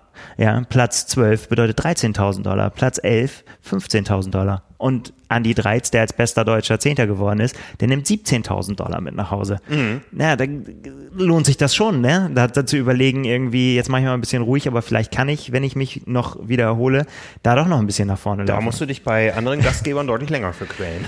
ja, ja, gut, ich meine, äh, das, in, Platz, in den Platzgefilden, ja. Ja, ja, auf jeden Fall. Also äh, Platz 10 äh, bedeutet, wenn ich das richtig äh, sehe, bei einem sehr gut dotierten äh, Ironman-Ranking 1000 Dollar. Ja. Ja, und hier halt Das- 17.000 Dollar. Ja. Katsching. Da, da geht was. Ja. Laura Philipp hat's von, wir haben es vorhin gar nicht gesagt, Laura Philipp ähm, hat äh, 50.000 Dollar mit, äh, mit nach Hause genommen. Ja, ja. Anna Haug 70.000. 70. 70.000 Dollar. Ja. Ne? Das Also- äh, ist gut. Also war für Laura Philipp äh, das höchste Preisgeld, das sie jemals eingestrichen hat. Ja. Guter Jahresabschluss, würde ich sagen. Aber äh, wir schweifen ein weiteres Mal ab. ähm, äh, einer, bei dem man es nämlich auch noch gesehen hat, ist nämlich ähm, äh, der, große Akzente gesetzt hat auf dem Rad war äh, Magnus Diff, äh, Ditlev, Ja. der, der äh, ja äh, mit großen Vorschusslorbeeren da auch hingekommen ist, ne, mit seinen Leistungen, die er auf dem Rad äh, bisher gebracht hat, ähm, äh, die es aber auch zu bestätigen galt und das hat er tatsächlich dann äh, auch eindrucksvoll getan. Ne? Er hat nämlich tatsächlich von hinten dieses Auffahren äh, äh, ja gemacht und ist einfach durchgerauscht. Ne? und und äh, aber auch er musste dann tatsächlich auch dafür bezahlen nachher ne? beim äh, beim Laufen. ganz, ganz fies, dieser Moment, wenn du siehst, so, wo du siehst, oh, jetzt wird alles hart. Ja. Wo du einfach, wo, also so, die, dieser stachsige Gang, wo, wo einfach nur Schmerzvermeidung irgendwie angesagt ist, da, da habe ich schwer mitgefühlt. Also es war eins der Dinge, die man sehen konnte. Ähm, wo man es dann leider nicht gesehen hat oder nur im Augenwinkel war Alistair Brownlee, der äh, den es auch erwischt hat beim Mhm, Laufen, der aber auch wohl vorher auch angeschlagen war. Also der, der, das hat Philipp Seib auch gesagt ähm, als Info, ähm, auch mit einer Wadenverletzung, glaube ich, auch angereist ist. Ja, schwere Entscheidung auch, ne, für die Profis. Also zu sagen, dann, äh, ja, ich habe so Zwicken in der Wade. Vielleicht geht's, vielleicht geht's nicht. Vielleicht gewinne ich 50.000 Dollar, vielleicht gewinne ich sie nicht. Schwere, schwere Entscheidung, da, da rauszunehmen und zu sagen, ich mach's nicht. Ne? Also Ich, ich, ich denke mal, das gehört zum Profitum dazu, dass ähm, die alle genau wussten, wie die Abstufung des Preisgelds ist. Ja, und äh, Ja. Nee, ich meine aber auch um, ähm, dann im Vorfeld irgendwie, äh, wenn du eine lange Saison hast Ja, und ja. so und, und darauf auch achten musst, da würden viele wahrscheinlich sagen, ja, nee, komm, das mache ich jetzt nicht, den Wettkampf. Ich Mhm. mache lieber den 73 zwei Wochen später oder weiß was ich, ne, und nehme da jetzt raus und buch nochmal um, beende meine, meine Planung. Das passt mir besser. Das, die Chance gab's ja jetzt nicht. Da gab's nur entweder komplett drauf verzichten oder darauf hoffen, dass das bis zum Ende hält irgendwie, ne? ja, ja, ja. Ähm, ja, war bei ihm jetzt nicht der Fall. Ne? Der mm, war einer derjenigen, die, äh, die raus mussten, ja. ja. Ja, und damit äh, ähm, ja, sind wir noch nicht ganz beim Laufen. Genau, wir haben es vorhin zwei, zwei äh, Zeitstrafen bei den Männern, du hast es erwähnt von. Johnny Brownlee, der kleine Brownlee-Bruder, Genau, und äh, Vincent Louis. ja. Ähm, ja, zwei Kurzdistanzler hat's erwischt irgendwie. Äh, auch da, die Situation haben wir nicht gesehen. Es war auch, wir, wir, wir haben es Ja, man hat aber einige andere vorher schon auch gesehen. Einige Ja, ja. andere Situationen, wo man gesagt hat, so, Ja. ja, aber Also- besten Willen sind das jetzt keine, keine 20 Meter mehr. Ja, also es ist ja noch nichts angekündigt, ob dieses äh, Format jetzt im nächsten Jahr wieder auf diesem Kurs stattfindet. Also es, der Kurs hat schon was, ja, ähm, es hat eine besondere Atmosphäre. Ähm, es kommt aber sicher einem gewissen Athletentypus zugute. Es, Ja, ist das so? ja, Das ist jetzt die Frage. ja letztendlich denen, die, die, ähm, Den Dänen. ja, ja, äh, schwer zu sagen. Also das, das, Ich finde tatsächlich, ist es schwer zu sagen. Also letztendlich, man, man sagt ja immer, je selektiver eine Radstrecke, desto entscheidender ist sie fürs Rennen. Das kann man jetzt nach dem Rennen nicht unbedingt bedeuten. Die, die, die Radstrecke hatte null Höhenmeter. Ja. Trotzdem hat das Radfahren in, einen enormen Impact aufs Gesamtergebnis gehabt. Ja, aber gu- gut, jetzt sind wir wieder bei hätte, wenn und aber. Ja. Ähm, äh, Gustav Iden hat ordentlich Rückstand gehabt, aber so viel Rückstand, dass äh, wurde er gesagt, er wäre wär wahrscheinlich nach dem Radfahren schon auch lieber weiter vorne gewesen, sagen wir mal so. Aber dann, wenn man äh, weiß, wie er laufen kann, war auch das wieder dann eigentlich Mathe, dass er relativ nach vorne kommt. Es sei denn, Alistair Brownlee hätte durchlaufen können. Dann Ja. wäre es sehr, sehr spannend geworden, ne? Und er sah gut aus beim Laufen zu Anfang. Äh, Ja, aber ich mal gut, er ist losgelaufen, wie er immer losläuft. Ne? Ja, ja. Da musste ich auch schon wieder an Simons Worte denken, irgendwie so, er kriegt schon hin, dass er es wieder verkackt. irgendwie so, ne? wenn er, wenn er da wieder durch losrennt wie ein Irrer. Aber ähm, die, wahrscheinlich wollte er auch einfach dann sehen, ob es geht oder nicht. Aber ähm, das wird in der Tat super spannend geworden. Ne? Wahrscheinlich wäre es einfach ein klares Ding. Aber wär, vielleicht wäre es auch ein klares Ding geworden. Das will ich damit sagen. Ne? Also ähm, äh, wenn, wenn, da, wenn da vorne das durchgegangen wäre. Aber da wir das jetzt nicht mehr hatten, wir hatten die Zeitstrafen für die äh, ebenfalls ja schnellen äh, Läufer und äh, dann wird's natürlich interessant. Und dann kamen natürlich die Leute von hinten irgendwann eingetrudelt, auch die, die schnellen Radfahrer, die auch schnell laufen können, wie Lionel Sanders, wie Gustav Iden, die dann einfach dann ähm, da auch durchgezogen haben. Und äh, beim Laufen fand ich ja tatsächlich, ähm, wenn man sich da zu früh gemütlich gemacht hat und gesagt hat, so, ah, jetzt ist rum, dann wurde man wenig, äh, wenig später, wurde man schon wieder eines Besseren belehrt, irgendwie so, weil dann wieder eine neue Konstellation kam. Ja. Dann kam der Appleton nach vorne, dann kam der Davis nach vorne. Das dann, war tatsächlich unglaublich. Ich glaube, das hat man bei einem Rennen auf einer solchen Distanz selten gesehen, dass sich das Feld so lange noch irgendwie durcheinander würfelt. Ja, ne? das, äh, also ähm, Das war tatsächlich so. Also ich meine, das war, war ähm, dann eben dann auch der Unterschied auch zu den Frauen, finde ich, dass man da dann tatsächlich eben äh, sehen konnte, okay, jetzt kommen die von hinten rangelaufen. Ähm, dann faszinierende äh, ja, Duelle kann man ja schon fast sagen zwischen Rudi van Berg und ähm, und Sam Long, der mhm. der der ja der, der unheimlich den Hals aufgerissen hat vorher und dann aber auch eine sehr sehr ansprechende Leistung gezeigt hat. Am Ende mhm. nicht ganz bis vorne nicht so wie er sich sieht, aber ähm, trotzdem. Ich habe irgendwann mal bei uns in unseren äh, in, in unseren Redaktionschat geschrieben, ich bin jetzt Sam Long Fan, weil ich finde das richtig gut, wenn man auch mal ein bisschen Krawall macht und auch sagt irgendwie so, hey Mann, ja was soll's, ich will gewinnen. Mhm. Äh, so da ist doch, äh, ich kann auch hier mal für ein bisschen Beef sorgen irgendwie. Ja, ja. Ähm, kann Aber man respektlos nennen, man kann es auch sagen, ich, ich sehe das einfach unter dem Stichpunkt äh, gute Show. Und als er dann da an den Zuschauern vorbeigelaufen bin und die das Yo, Yo, Yo, Yo gemacht haben, ja, und er voll drauf angesprungen ist. Ja, ja. Ähm, ja. Da haben die, die Konkurrenz kotzt dann, wenn die, wenn die sowas sehen, ne? Ja, Auch klar. schön als einziger das ganze Trikot auf, obwohl du es eigentlich nicht darfst, ne? Nippelfrei in den USA ist normalerweise No-Go und so, ne? Ja. Ja, also hat er durchgezogen. Da, da war dann mal so richtig schöne TV-Schau. Ähm, ich muss sagen, so an diesem Kurs, so spektakulär wie der auf den ersten Blick ist, hatte man sich ja irgendwann satt gesehen. Ja. Ne? Und ähm, das ist auch was, wo ich sagen muss, da ist noch enormes Entwicklungspotenzial. Die PTO ist ja angetreten äh, mit dem, mit dem äh, Gedanken, wir wollen den Sport so attraktiv wie möglich zu machen. Und da muss man schon sagen, wenn man jetzt, glaube ich, als Nicht-Triathlet da reingeguckt hätte beim Radfahren, man wäre auch irgendwann raus gewesen, weil es dann doch enorme Längen hatte und sich die Bilder immer geglichen haben. Ähm, ja. Äh, da auch äh, viele Elemente, die man durchaus hätte einbauen können, was ja alles kein Hexenwerk ist mit, mit äh, Live-Leistungsdaten, Live-Pulsdaten und sowas irgendwie oder äh, was toll war, war, war das Leaderboard, was bis Platz 20 runterging, wo man immer wieder mit vollen Namen und nicht, wie man es aus dem Motorsport kennt, nur mit Kürzeln oder so, wirklich ähm, sehen konnte, auch durch eine enge Taktung der Zeitnamen, äh, was sich da entwickelt. Also das war, das war toll, aber genau. insgesamt habe ich mir an manchen Stellen einfach da doch ein bisschen was anderes erwartet, was man erwarten durfte nach den groß, äh, großen Ankündigungen, die es da gab. Ja, also da ist sicher noch Potenzial drin, aber beim Laufen hatte man dann diese Schau, weil wo hat man das auf einer so langen Distanz mal gehabt? Gehabt, dass man ähm, gut, äh, ganz an der Spitze wurde es dann auf einmal irgendwie deutlicher, aber dass man wirklich in einer Aufnahme immer so vier, fünf, sechs, sieben Athleten sehen konnte und wirklich Entwicklungen hautnah verfolgen konnte. Ja, ne? leichte, ja genau. Das, das war ja fast wie Marathonlauf gucken am Ende. Ja, ja, ja, so, ne? ja, Immer mhm. mit, äh, dann fällt wieder einer zurück, dann beißt er sich wieder ran, dann geht ja. er doch nochmal nach vorne, dann bildet sich hier wieder ein Duo, dann wird er wieder überholt irgendwie und das, da war schon echt richtig, richtig viel Dynamik drin. Ähm, ja, ich fand das auch mit dem, mit diesem Leaderboard, das äh, äh, ähm, führt natürlich auch so dazu, dass du auch so mehr dran bleibst, ne? Und immer guckst und immer vergleichst und siehst, mhm. oh, guck mal, hier ist wieder einer nach vorne gesprungen und so weiter. Ähm, Dinge, die du dann nicht siehst. Ähm, ja, ich will, was soll man meckern? Äh, gar nichts meckern. Irgendwie so, es war eine, eine Triathlon-Übertragung, das war gut.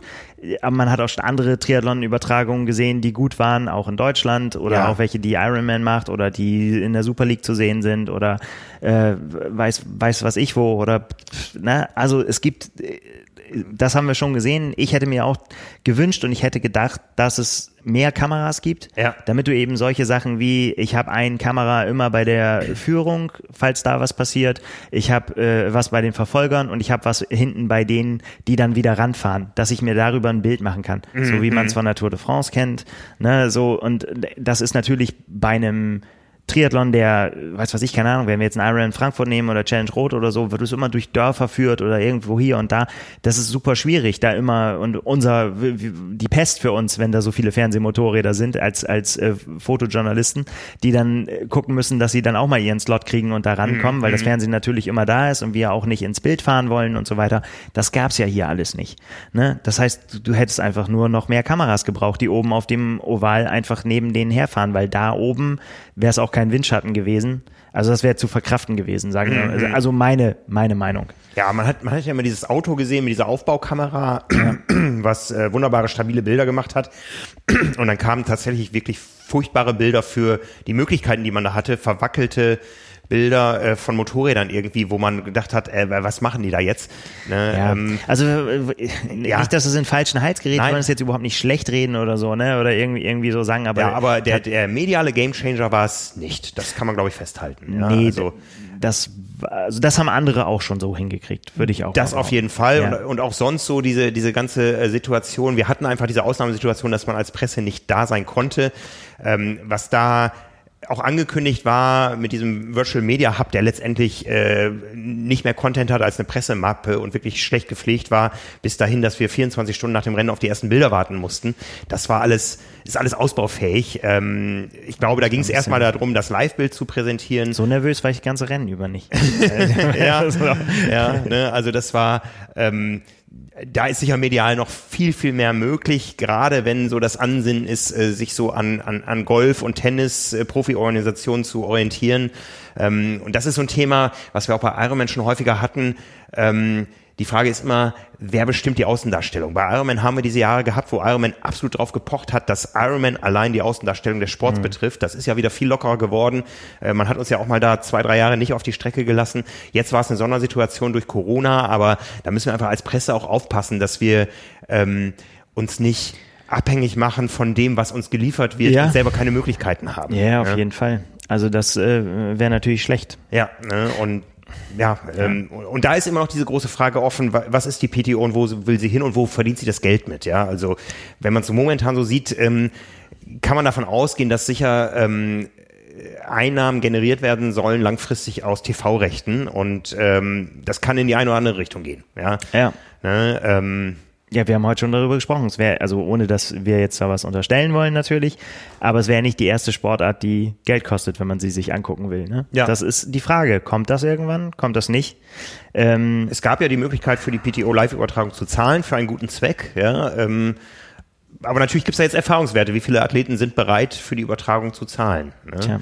Aber um nochmal auf den Grundpunkt zurückzukommen, um das Thema wirklich attraktiv für Nicht-Triathleten zu machen, muss da noch was passieren, ja, weil dafür war es zu lang. Ich bin mir auch nicht äh, sicher, ob das so einfach ist, weil es ist natürlich tatsächlich, also ich meine, wir kennen ja nun auch unsere Leser und wir kennen das von Power and Pace und so weiter. Ja, ja. Die sind größtenteils extrem gut informiert ja, und äh, wissen Bescheid und ähm, was willst also die, dieses Verhältnis, was wir immer haben oder diese große Her Herausforderung für die Leute, die sich gut auskennen, noch spannend genug zu sein und Anfänger nicht komplett mhm, zu mhm. überfordern, ähm, das ist natürlich was, mit dem wir immer umgehen müssen. Das wird natürlich bei einer Übertragung noch mal schwieriger. Ne? Willst mhm. du da anfangen, ähm, das gibt's in anderen Sportarten genauso. Beim Fußball bekommst du ja auch nicht die Regeln erklärt. Wenn du dir eine, wenn, wenn du eine Fußballübertragung anguckst und der Schiedsrichter pfeift abseits, dann heißt es, es ist abseits. Ja, ja. ja dann mhm. wird nicht erklärt für Fußballneulinge, ne? Ja, ja. Das mhm. ist für uns alle klar. Aber ich meine, für Leute, die noch nie Triathlon und die immer noch nachfragen müssen, wie, wie war das jetzt nochmal mit der Reihenfolge mit den Sportarten und wann kommt das Reiten?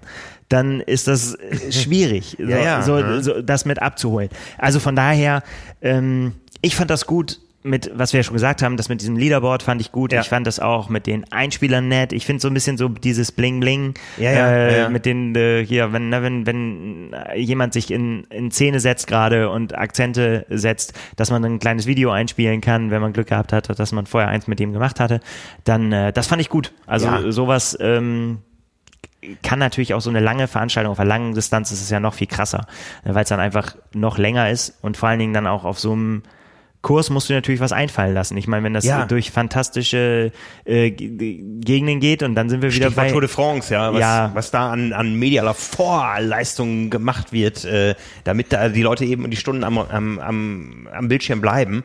Ja, und auch Ironman Frankfurt und so, da ist ja, da passiert ja was, da passiert ja mehr als nur die ja. Kamera auf dem Sieger drauf zu halten oder auf dem Führenden, ja. ja genau. Da ist sicher noch äh, Potenzial nach oben, ja. Also wie gesagt, wir wollen ja, das aber auch schon viel gut gemacht. Also ja, es, ja, ist, es ne? ist eine, eine Mischung aus beiden. Aber so, ich meine, alles andere wäre auch eine Überraschung, würde ich, äh, würde ich sagen. Aber ich meine, für, für uns als, als, als Triathlon-Freaks war das natürlich perfekt, was du da an Studien äh, betreiben konntest.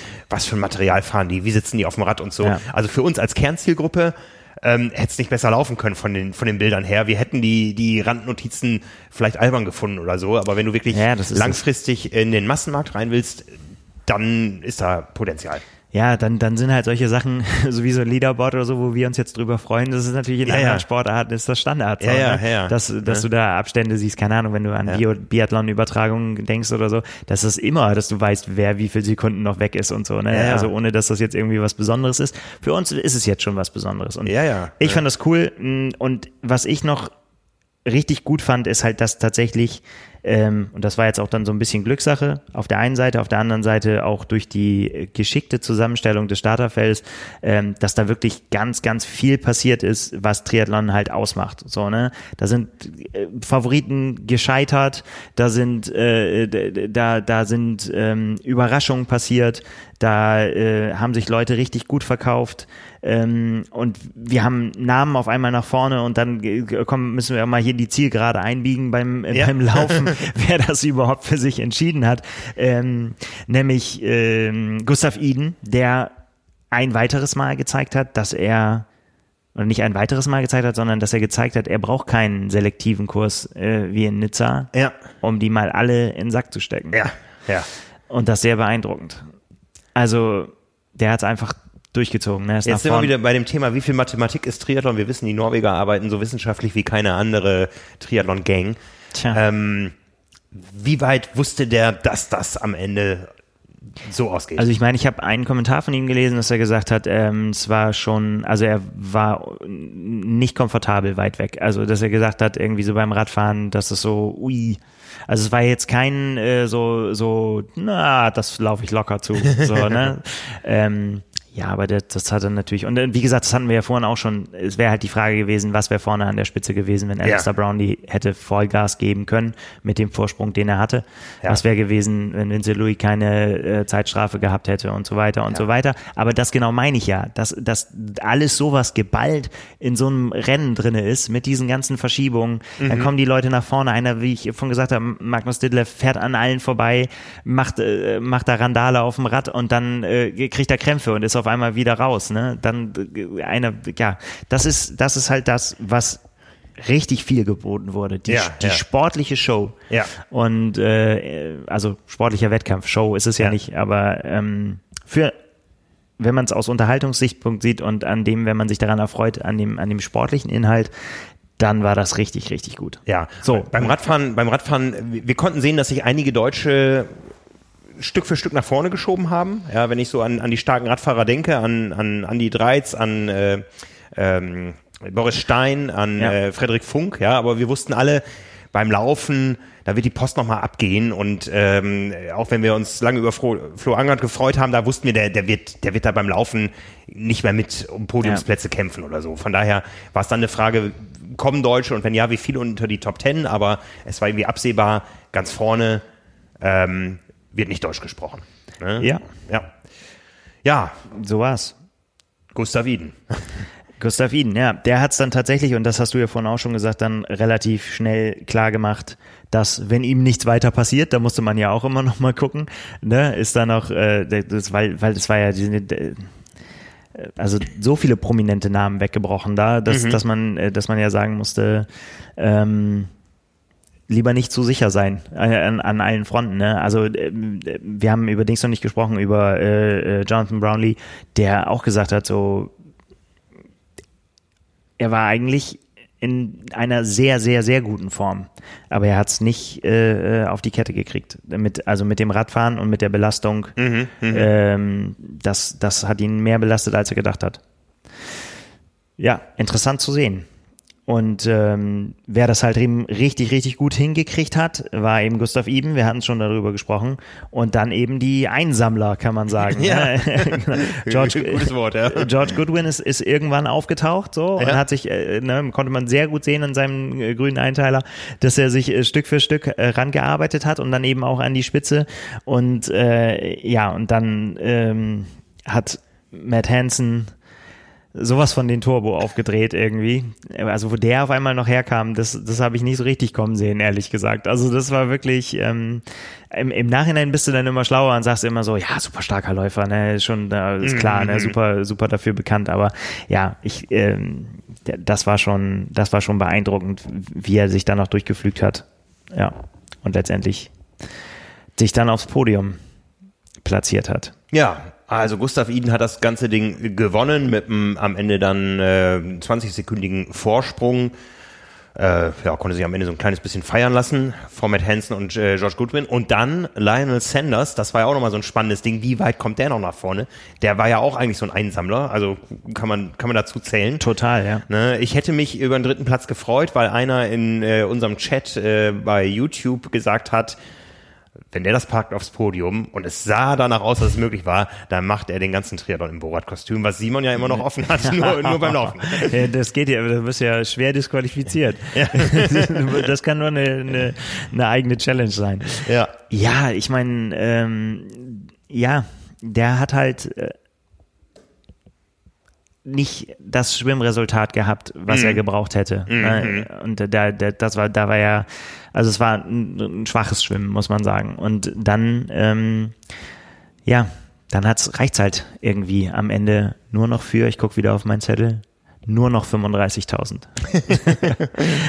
ja, ich meine, klar, der hätte, ich meine, einer wie Linus Sanders will ja, der will auch nicht auf den dritten, der will eigentlich will er ganz nach vorne, ne? Und mhm. er, er, er hat ja vorher gesagt, er weiß nicht, ob er derjenige ist, der äh, Gustav Iden in die Schranken weisen kann, aber Gustav Iden ist derjenige, der ihn motiviert, das zu versuchen, so, ne? Ja. Weil, weil er ihm halt zeigen will, Moment mal, ne, du kommst hier nicht einfach hin und äh, kriegst so kampflos quasi unsere, unsere Distanz übergeben geben hier so. Ne? so, so jetzt äh, äh, werden wir dich mal auf einem flachen Kurs, dann werden wir das ausfechten. Das haben sie gemacht. Ähm, er hat gesagt, ähm, er ist hingefahren, um zu sehen, wo er steht. Jetzt weiß er, wo er steht. Tja, so war das. Ne? Ähm, motiviert sicherlich das Ergebnis wird ganz, ganz viele, ob weil sie ein gutes oder ein schlechtes Ergebnis eingefahren haben, aber ganz viele motivieren äh, für die nächste Saison ähm, einfach so als Standortbestimmung, um zu sehen, wo sie in Zukunft sich ungefähr einordnen können ja, ne? und, ja. und was es, was es braucht, einfach um, um ganz nach vorne zu kommen. Ja, jetzt kann man sagen, Gustav Iden ist der Beste aus zwei Welten. Ja, er hat die Kurzdistanzler und die Langdistanzler hinter sich gelassen, kommt er von den kürzeren Distanzen, hat aber Mitteldistanzerfahrung und ja, wer weiß, wo es hingeht nächstes Jahr. Im nächsten Jahr denn der Beste in zwei Welten, der will Olympiasieger werden und dann gibt's vielleicht noch einen Hawaii. Tja, aber also, auch hier, ja, äh, auch da wieder äh, Wenn und Aber. Ich meine, den Gedanken kann man natürlich nie ganz abschütteln. Was wäre gewesen, wenn ja, ein topfitter Jan Frodeno da mitgemischt hätte? Das, die Frage habe ich mir auch gestellt. Ne? Ein, ein, ein 39-jähriger Jan Frodeno. Ähm, äh, ja, aber ja. kannst du ja gleich, also 39-jähriger Jan Frodeno ist ja gleich topfitter Jan Frodeno. Ist ja der In beste der Jan Frodeno. Ja, ja, ja, ja. der ist ja besser. Ne? Genau. Ähm, ähm, und es ist ja, ja, ähm, ja, also ich sag mal, eben so ein, so, so ein ganz, ganz junger Shootingstar war jetzt ja auch nicht dabei. Dass er irgendwie so, wie es beim Schwimmen mal ist, wo so ein 17-Jähriger auf einmal kommt. Ne? Nee, also, nee, das gibt's ne? ja aber auch nicht. Also, nein, nein, im nee, doch nicht. Genau, aber ja. so Anfang 20 ist ja schon dann, äh, ist ja schon Jungspund, 23, 24. Auf der Kurzdistanz hast du es manchmal im Triathlon bei den Frauen, dass da, dass da ja. junge Mädels nachkommen, aber auch da ist es ja, es sind ja jetzt Routiniers gewesen, die da vorne waren. Ja, ja, mhm. ja. Aber die ja auch immer noch super schnell sind, ne? Ja. Ja. Ja, ähm, der Kurzdistanzweltmeister äh, Vincent Louis dann auf Platz 8, äh, wie gesagt, mit einer, mit einer Zeitstrafe versehen äh, von zwei Minuten. Äh, wenn man die jetzt abziehen würde, das ist wieder dieses Was wäre wenn, ja, dann äh, wäre er da auch noch mit auf dem Podium gelandet. Ja, die Deutschen, Andi Dreiz hat es dann geschafft, äh, noch einen, einen äh, Mann in Blau oder einen, einen Deutschen in die Top Ten reinzubringen. Ähm, als Zehnter hat er dann doch noch erstmal ein versöhnliches Zwischenfazit seiner US-Reise, die ja so ein bisschen holprig war. Ja, auf ne, jeden ich Fall. Ich glaube, ähm, wie gesagt, hier ordentlich Geld verdient, die Hawaii-Quali mitgebracht vom Ironman Florida. Also ich glaube, der kann zufrieden. Na klar, und vor allen Dingen, wenn er nach vorne guckt, wer da, wer, die Namen, die vor ihm ja. stehen, da kann er, glaube ich, erstmal ganz gut mit leben und sich darüber freuen, wen er alles hinter sich gelassen hat. Mhm. Ne? Also ja. ich meine, das war ist ja, ich meine, die Namen, die stehen da ja hinter ihm, ne? Ja, ja. Mhm. Da, und, und das war, das war schon richtig gut. Also ich glaube, dass, dass er da zufrieden ist. Ja, Florian Angert, wie gesagt, tolle Schau auf dem Rad, ja, hat äh, uns viel Freude bedeutet. Ja, auch zufrieden. Also hat es auch schon so geäußert. Genau. 13. Gut. Platz gesamt, ne? Und äh, Frederik Funk, Platz 17, ist, glaube ich, auch so im Rahmen des der Zielvorstellung gewesen, ja, also Top 10 wäre schön gewesen, glaube ich. Ja, ich glaube, das ist ne, das ist natürlich auch so Top 10 ist natürlich auch so eine Marke, die du schnell mal, äh, ähm, die du auch raus, äh, raus hast. Habe ich zum Beispiel auch von Matt Hansen gelesen, der auch gesagt hat, Top Top 10 wäre wäre super gewesen. So, ja, ne? ja, mhm. das reicht dann mal manchmal auch bis ganz vorne. ja, ja, fast ganz vorne. ja, ne? so und äh, ja, ja. Boris Stein 25. Nils Frommholt 40. und wie gesagt Andi Böcherer und äh, Sebastian Kienle leider nicht im Ziel. Ja. Ja, das war die PTO-WM. Was Das- bleibt? Was bleibt? Was bleibt?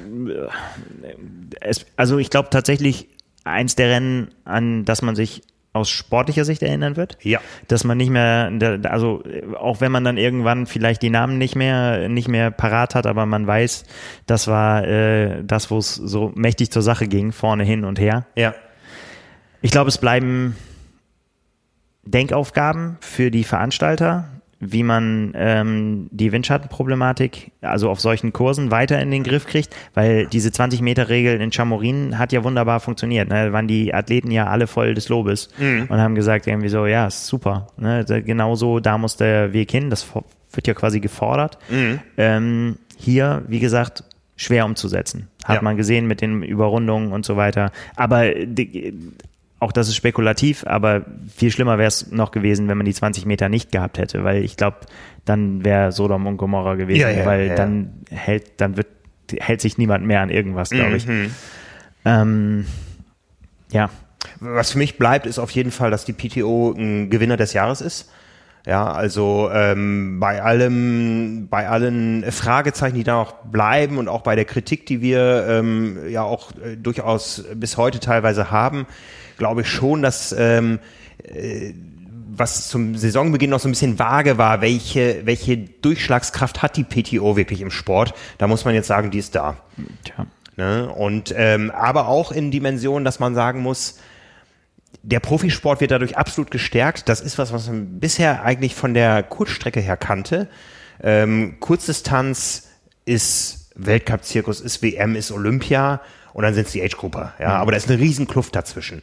Auf der Langdistanz hast du einfach diese Massenveranstaltungen, wo sie alle starten, wo kleine Profifelder auf riesen Age-Group-Felder treffen, wo natürlich in der ganzen medialen Darstellung die Profis eine große Rolle spielen, aber die ganze Struktur ist ja eine komplett andere. Ja? Ja. Ironman lebt von den Startgeldeinnahmen und auch die Challenge-Rennen leben von den Startgeldeinnahmen der der Age-Gruppe. Ja, Äh, das ist ein großer Faktor. Das fällt bei der PTO komplett weg. Ja. Das heißt, das Geld muss woanders herkommen und das kann nur aus äh, Rechteverkäufen passieren.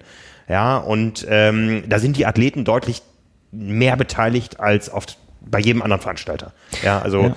Der, wie gesagt 1,15 Millionen äh, Dollar Preisgeld ich glaube nicht, dass die irgendwo refinanziert waren jetzt, außer Na, durch ein äh, Investment. nee, aber das muss natürlich langfristig auch irgendwo äh, sich lohnen. Ja, Ja, also erstmal das ähm, und auch, ähm, auch die Übertragung. Ich meine, ähm, und, und, und die ganze Infrastruktur, die da äh, Ja. jetzt genutzt wurde und auch das alles, was produziert wurde im, im Vorfeld und so weiter, ist auch alles nicht umsonst. Mhm. Ähm, und ja, ich bin gespannt, ob erstens, ob das aufrechterhalten wird oder Mhm. ob das jetzt erstmal war, rausfeuern und in, in diese Lücke reinspringen dieses Jahr. Ne? Ja, ja. Aber Aber- auf der anderen Seite war auch in den Jahren auch mit dem Collins Cup ja auch schon so viel Kohle angekündigt, Ja, ja, ja, ja. äh, wo, wo, wo noch alles stattgefunden hat. ja. Ähm, ich meine, das war ja auch eine Ankündigung der PTO. Wenn es hart auf hart kommt, ziehen wir das Rennen auch ohne Age-Gruppe durch. Ja, also da ging es nicht darum, dass Ja, ja. äh, man die Age-Gruppe als Finanzierung brauchte. Challenge Daytona. Das hat mich so ein bisschen gewundert, dass dieses ganze Branding eben doch Challenge Daytona war und die PTO sehr im Hintergrund stand. Ja, also ähm, Ja. da hatte ich eigentlich gedacht, dass das ist jetzt das PTO-Rennen, aber Nee, Ja. es, letztendlich hat es da stattgefunden. Aber ich Ja. meine, die sind natürlich eng verbandelt über Zivi Slovcik auch. Ja, ja, klar, ähm, klar. Der, der in, in beiden seine Finger drin hat, sagen wir ja, so. ja, ja, ne. ja ähm, Stichwort Collins Cup, also auch das wurde ja angekündigt, dass das medial ganz anders aufbereitet äh, sein muss. Das muss es auch, weil ein solches Format, was äh, ja bis heute außerhalb dieser Redaktion wenige überhaupt mal wahrgenommen haben und wo es, glaube ich, auch hier in der Redaktion wir müssen uns erst das wieder ganz rekapitulieren, wie das Ganze eigentlich war und läuft und so. Also Ja. das ist ja nicht irgendwie ein Format, was gängig ist, äh, Schwimmradfahren laufen und der Erste, der im Ziel ist, hat gewonnen. Nee. Ne? Das muss man schon medial dann aber nochmal auf einer ganz anderen Dimension, auch mit äh, Infografik und so weiter präsentieren, was, wo wir jetzt einfach noch enorm viel Spielraum Ja, aber das wissen die ja auch. Ja, ja. Also ne, das, das, da, das haben die schon auf dem Schirm. Und Ja, ja. ich glaube, also gerade was das so mit Infografiken und so weiter, ja, da, da, da kann, ist eine, eine Menge möglich, aber ich, ich finde das gut, ich freue mich da auch drüber. Ja. Also und ähm, Ne? schön auch, dass wir da so patriotisch ist man dann ja doch, dass wir da auch ähm, überall auch Eisen im Feuer haben. Ja, ja, ja. auch für die Zukunft. Ja. Äh, und da äh, ja einfach auch, auch mitmischen können. Ja. So, ne? Also ich glaube auch, auch was bleibt, ist, dass an dem Format eigentlich langfristig auch niemand groß vorbeikommen wird. Ja, und da haben wir wieder das Thema, was wir schon häufiger hatten. Triathlon ist nicht mehr wie Yvonne van Flerken gesagt hat, nee, sie hatte gesagt, es ist eine Draußensportart, aber mhm. Triathlon ist keine Sommersportart mehr. Also zumindest nicht mit den äh, Dimensionen von Sommer, wie, wie wir sie messen, dass der Sommer, der Rennsommer von Mai bis äh, September geht in Deutschland. Also wir haben jetzt Dezember und haben äh, Spitzensport gesehen. Ähm, und es hat, glaube ich, niemand aus klimatischen Gründen gesagt, nö, ich möchte nicht im Herbst trainieren. Ja, also ähm, das ist ein Format. Also ich glaube, wenn du dabei sein willst, ähm, das kennen wir ja seit Jahren vom Ironman Hawaii ja, da sagen viele, ich spiele da dieses Jahr keine Rolle sportlich, also fahre ich da nicht hin. Und da muss man sich immer fragen, ist es schlimmer, nicht zu starten, als 25. zu werden? Das, das haben wir immer wieder festgestellt. Wenn du da nicht dabei bist, dann bist du auch ganz schnell weg vom Fenster. Ja, ja aber es kommt immer drauf an. Ne? Also da, da ist tatsächlich auch, wie finanziell bist du ausgestattet und so ja, weiter. Ja, ja. Wenn du da nicht ins Preisgeld kommst, dann müsst du schon Liebhaber der Veranstalter sein. Äh, nicht der, der Veranstalter, sondern Veranstaltung. Also dass du das quasi als Herzensangelegenheit machst. Weil äh, wenn du nicht ins Preisgeld kommst, wirst du auch nicht, es sei denn, du hast eine Harakiri-Aktion beim Schwimmen oder Radfahren gemacht, ähm, dann hast du auch nicht die mediale Präsenz, dass das deinen ähm, Sponsoren hilft.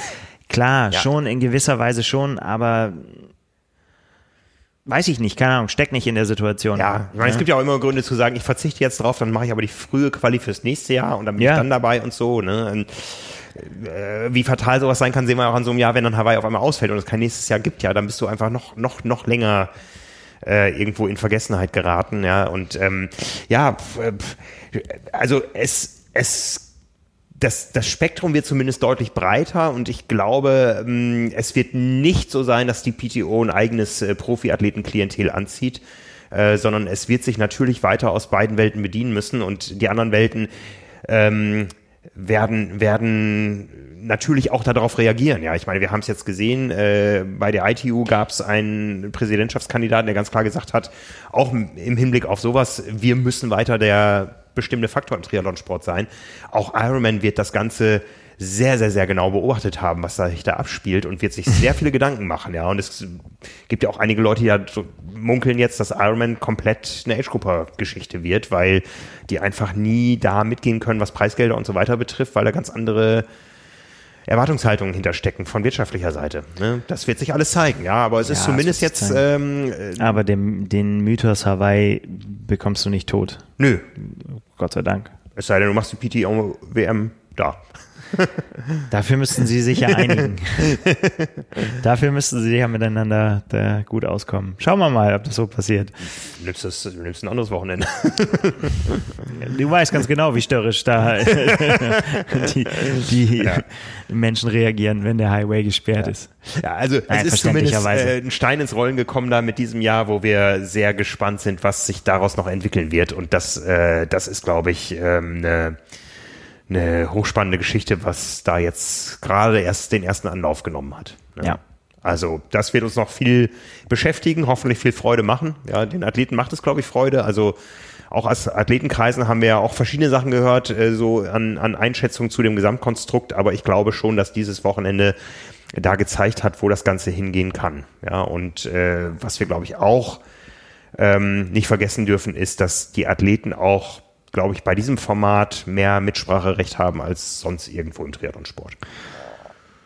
Ist zumindest zu hoffen, ne? Also sonst würde es so ein bisschen seltsam sein. Ja. Aber ich meine, durch die Beteiligung der aktiven Athleten auch, da spricht da viel dafür, ja. Ja, ja. Ja. Schade, dass es vorbei ist. Kommt ja wieder. Ja, hoffentlich bald. hoffentlich bald, ja. ja. Ja, was sind die nächsten Rennen?